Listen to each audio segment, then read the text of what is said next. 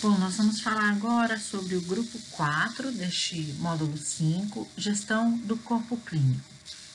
E eu quero começar dizendo a vocês que dentro do processo, dentro da unidade, do serviço, para a gente estar tá muito claro que todos são assistenciais, gente, e todos são gestores.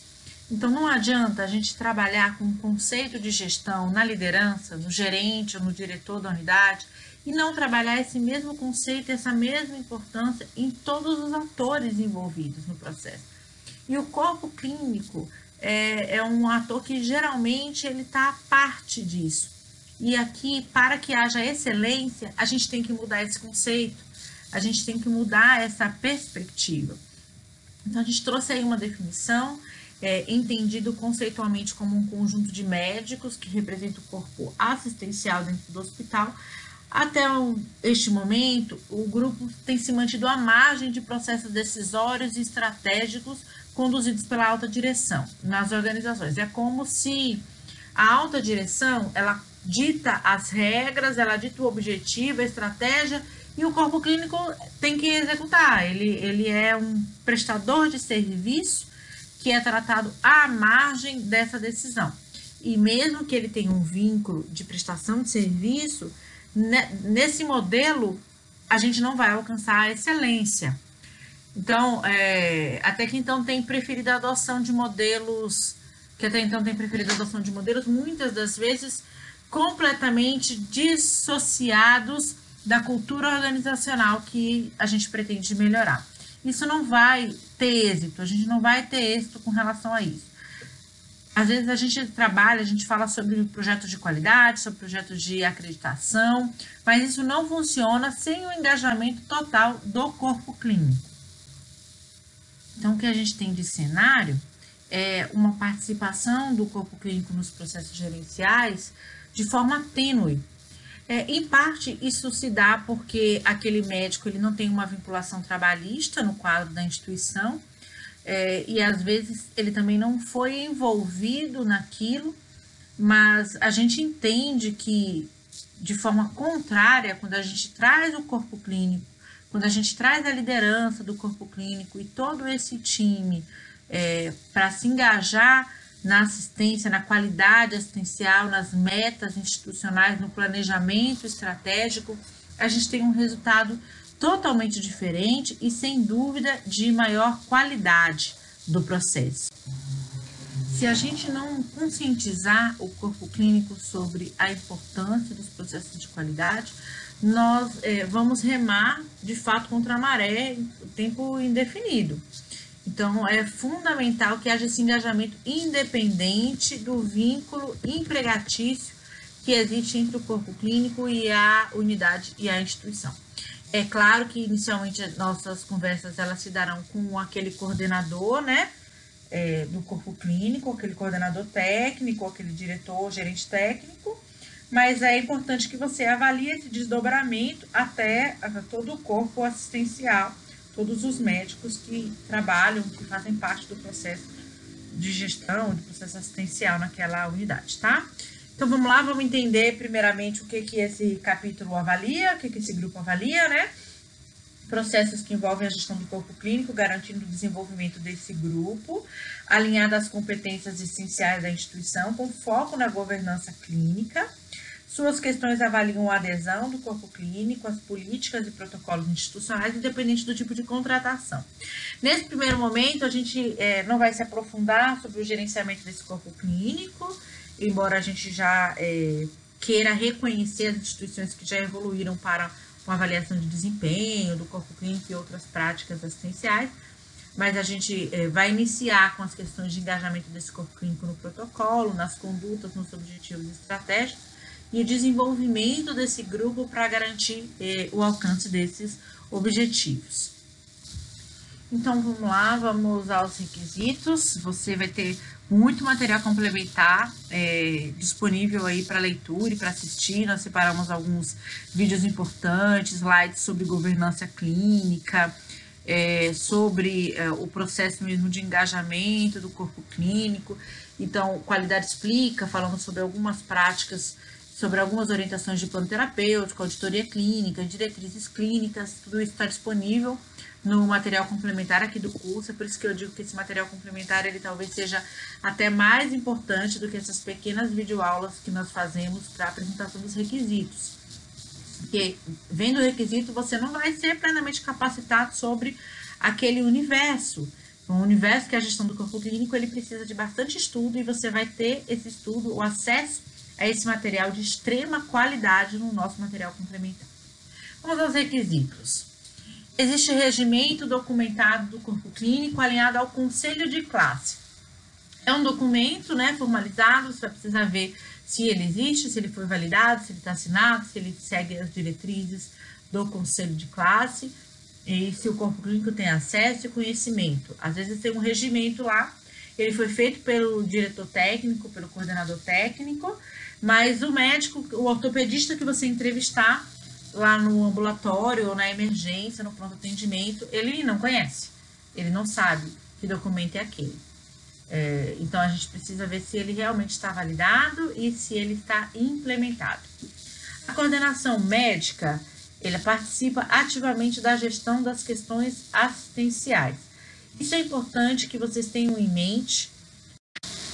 A gente vai perceber se isso acontece no fluxo da entrevista então, você vai verificar como é a atuação desse coordenador médico, como ele atua. É, a, gente tem, a gente sabe que existem modelos aí onde, por exemplo, a, a decisão, o desfecho envolve de fato o coordenador médico, o plano terapêutico que tem a avaliação do coordenador, do coordenador médico.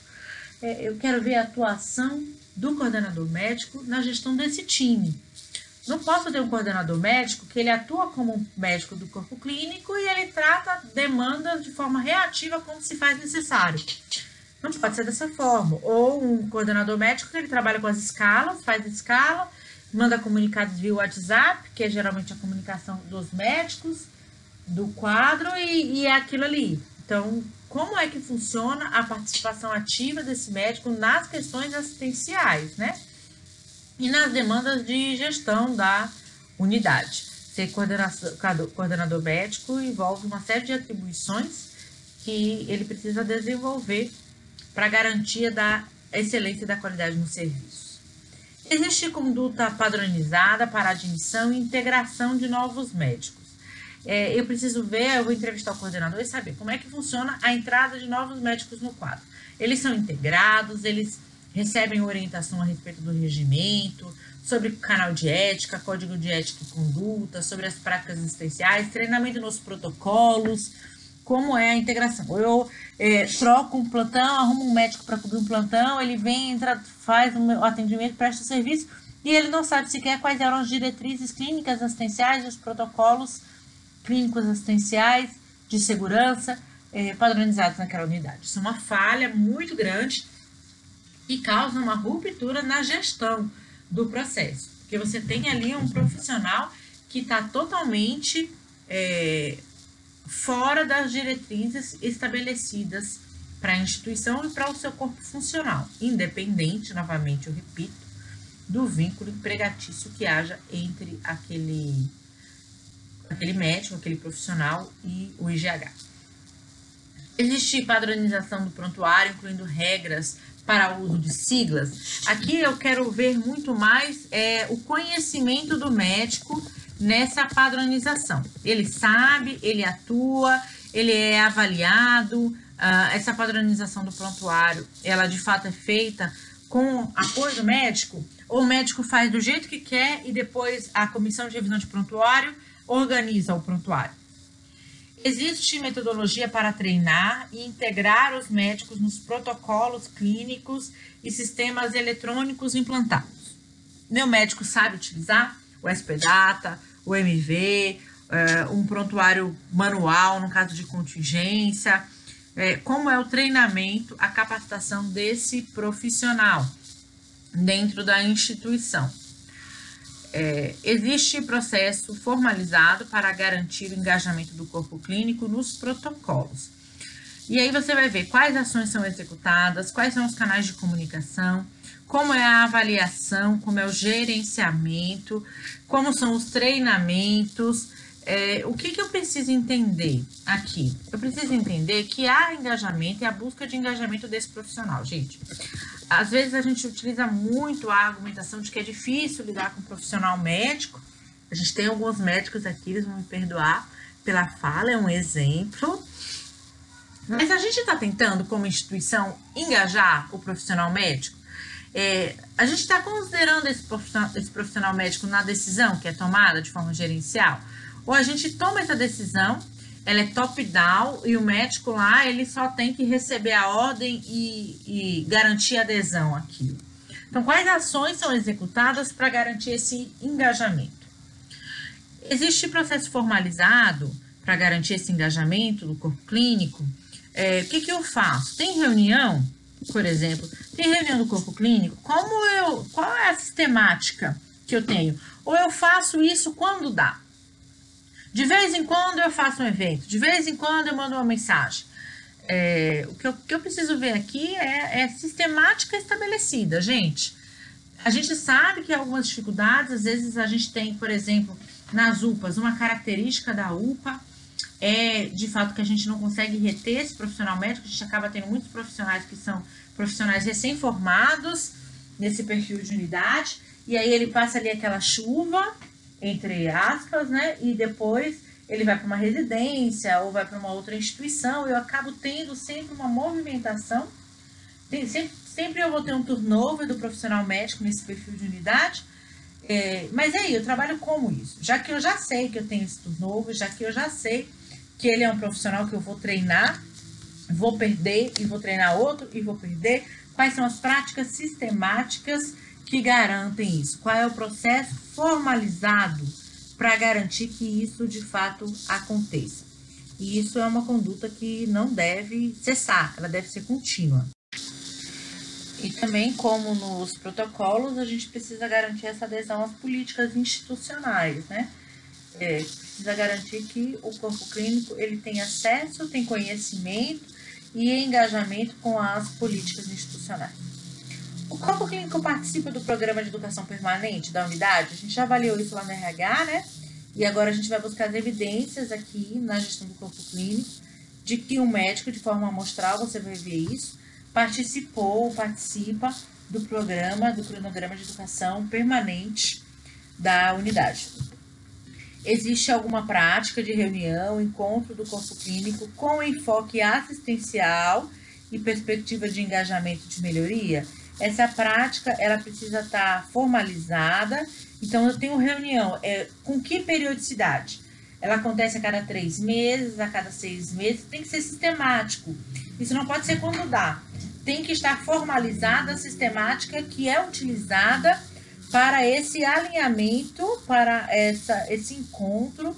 Não necessariamente vai ser sempre uma reunião, às vezes é, vai estar tá definido que a reunião ela acontece de forma anual e eles têm uma, outro, uma outra forma de, de comunicação e de troca para focar no assistencial, ou seja, no que precisa ser trabalhado, no que precisa ser melhorado, nas notificações de evento, nas práticas de melhoria e naquilo que de fato cabe é, gestão do corpo clínico.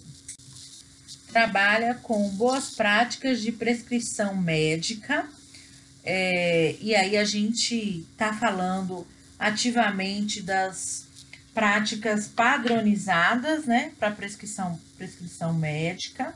Você vai avaliar de acordo com o perfil de cada unidade, tomem esse cuidado. Tem unidade que está com MV, tem unidade que está com SPData, tem unidade que tem é, prescrição manual. O que você, avaliador, não pode aceitar é aquilo que é prática é inconforme. Prescrição padrão. Então, é, ele atende o paciente, já tira aquela prescrição padrão de dentro da gaveta com 50 exames laboratoriais ou com algum remédio padronizado.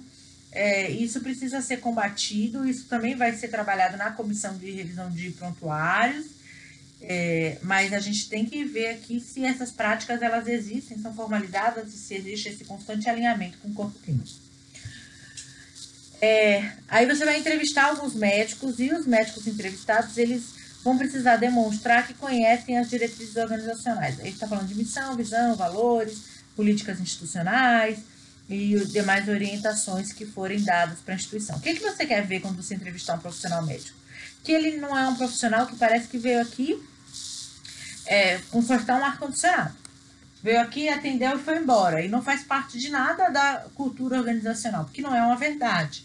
Então, se ele faz parte do processo, ele precisa também conhecer as diretrizes.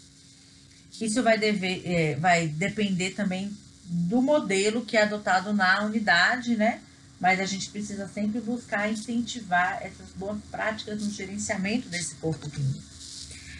É, existem protocolos clínicos definidos de acordo com o perfil. A gente trabalha no IGH com alguns protocolos obrigatórios. O IGH tem uma relação de protocolos clínicos obrigatórios e uma relação de protocolos clínicos recomendados. Como é que o gestor ele vai apresentar isso para você? Basicamente, os protocolos eles devem ser estabelecidos com base na prevalência ou na gravidade. Ou seja, aquele, aquele perfil de pacientes, aquele perfil epidemiológico que a gente atende mais em maior volume, ou que é mais crítico, esses a gente precisa ter uma um protocolo estabelecido que atenda aos critérios institucionais. E isso vai permitir os resultados mais sólidos. A gestão do corpo clínico ela vai garantir mais eficiência para resultados mais sólidos. E os protocolos eles existem para isso, garantir eficiência com resultados sólidos. Outra prática que é recomendada é a implantação do plano terapêutico individualizado. É, eu vou explicar um pouquinho que a gente trabalha com plano terapêutico no módulo é, assistencial, no grupo assistencial, as séries também trabalham um pouquinho mais sobre a questão do grupo terapêutico. E nós teremos aqui na plataforma um treinamento específico de protocolo terapêutico que vai ser gravado por um profissional convidado e que vai explicar para vocês o que é, qual a importância, qual é a vantagem do plano terapêutico e como a gente vai fazer essa avaliação, tá? Então, a gente trouxe um, um conceito básico, né? O plano terapêutico é um conjunto de alternativas terapêuticas definidas a partir da avaliação de cada caso, com enfoque multiprofissional e interdisciplinar, que visa obter maior adesão do paciente e dos seus responsáveis ao tratamento. Então, quais são os objetivos de ter um plano terapêutico? O controle do quadro agudo, o controle de riscos assistenciais, a remissão e redução dos sintomas e principalmente a preparação para a alta hospitalar. A maior vantagem do plano terapêutico, gente, é o correto e adequado gerenciamento de leitos dentro da instituição. Isso é nítido, a gente percebe quais, como é, isso se caracteriza, se caracteriza com resultados positivos no gerenciamento de leitos institucionais. Você não tem como fazer um bom gerenciamento de leitos se você não sabe quem vai sair, quem, qual, quanto tempo cada paciente vai ficar, qual é a previsão de alta, quais são as metas assistenciais. Então, como é que eu sei que aquele paciente ele está evoluindo para uma preparação de alta? Porque as metas assistenciais que foram definidas para eles, elas foram atingidas ou estão sendo atingidas. E isso vai ser fundamental para o alcance dos resultados. A gente vai falar mais de plano terapêutico no vídeo específico desse treinamento, é, mas aqui ele fica a a gente trouxe essa ressalva justamente porque é um, uma prática que nós vamos buscar na avaliação desse grupo, gestão do corpo clínico. E outra é, o estabelecimento dos protocolos mínimos, aí a gente trouxe a relação de protocolos mínimos, que são os protocolos estabelecidos pelo IGH como protocolos obrigatórios. Então, essa listagem de protocolos, acidente vascular cerebral, o AVC, a antibiótico profilaxia cirúrgica, é, a antibiótico terapia nas infecções de UTI, broncoaspiração adulto e ou infantil, deterioração clínica, a gente colocou aí e o ou MILS, porque MILS é um modelo, é o modelo que nós utilizamos é, como recomendação hoje no GH, mas não é obrigatório que seja um MILS, protocolo de MILS. Ele pode ter um protocolo de identificação de deterioração clínica que não utilize essa ferramenta em específico. Infarto agudo do miocárdio, o IAM, o ITU, o IPCS, PCR, PAV, politrauma, sedação ou analgesia, adulto e ou infantil, e o TEV. É, quando esses protocolos eles não se aplicarem para o perfil de, de, alguma unidade por avaliação do coordenador técnico ou diretor técnico, nesse caso ele é, vai conseguir justificar para você na auditoria o porquê que aquilo não faz parte do perfil assistencial. Mas a maior parte desses aí, e o DCEP, desculpa, eles são é, protocolos que se aplicam de fato em todo o perfil é, de unidade. Então, deterioração clínica. Em qualquer unidade, um paciente pode é, evoluir é, para uma deterioração e isso precisa ser identificado e trabalhado dentro dos critérios institucionais e clínicos e por isso é a recomendação de existência desse protocolo. É claro, a unidade pode ter outros protocolos, então, por exemplo, agora, nesses tempos, a gente percebe que praticamente todas as unidades estabeleceram um protocolo de COVID, então, pode haver um outro protocolo. É, é muito importante que a gente busque evidências dos protocolos tempo dependentes. Esses são os prioritários. A gente, se você tem dúvidas sobre quais são os protocolos tempo dependentes, como eles funcionam, você vai encontrar esse material é, dentro da nossa pastinha do material complementar. É, e lembra, o avaliador tem que estudar. Então, você tem que saber quais são esses protocolos e quais são os indicadores de gerenciamento de cada protocolo dele. Inclusive, é, a gente tem nesses protocolos algumas exigências contratuais. Então, o IAM mesmo é um protocolo que a gente tem exigência contratual em alguns casos, alguns contratos pedem, e já pedem o gerenciamento. Então, já tem que ter o protocolo de IAM com o gerenciamento. É, o, o gerenciamento nada mais é do que o indicador de resultado da eficácia, eficiência e adesão àquele protocolo, tá? uh, monitora a situação vacinal dos médicos. Então, a gente tem que verificar lá no PPRA qual é a conduta de vacinação obrigatória para o profissional assistencial. E, e aí, verificar como o gestor, o gestor, o diretor técnico ou coordenador técnico, ele monitora essas situações.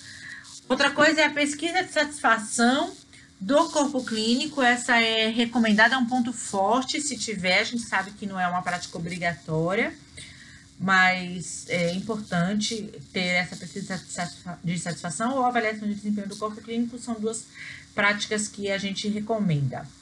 Possui política e desenvolvimento do corpo clínico. Quais são as políticas? Você vai perguntar a esse diretor técnico ou coordenador técnico quais são as políticas de desenvolvimento do seu corpo clínico. Como você garante um desenvolvimento continuado desse profissional que é tão importante para o nosso serviço?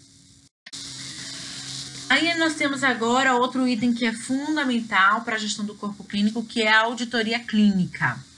Lá no material complementar você tem um qualidade explica, um, é, que recomenda, traz todas as orientações a respeito da auditoria clínica, do que é e como você realiza. Uh, mas aqui a gente trouxe alguns pontos importantes, né, sobre a auditoria clínica.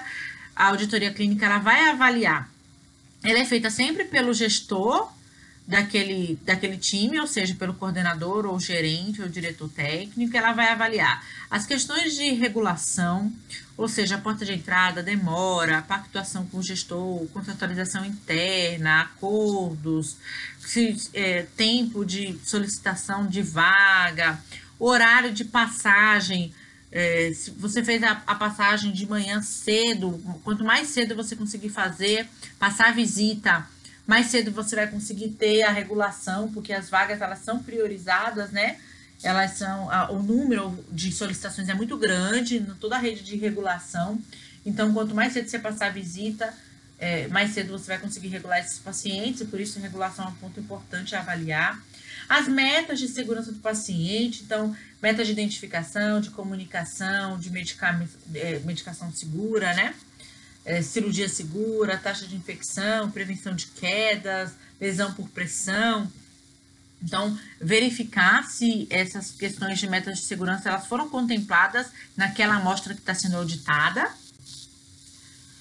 Humanização, gente, é, há evidências ali de que é, a assistência ela foi prestada com a humanização requerida, até o próprio exemplo que eu citei agora, que foi o horário de passar a visita, o horário de alta, então está sendo mantido, tem um horário de alta para garantir que de fato aqueles, aquele processo assistencial ele é humanizado.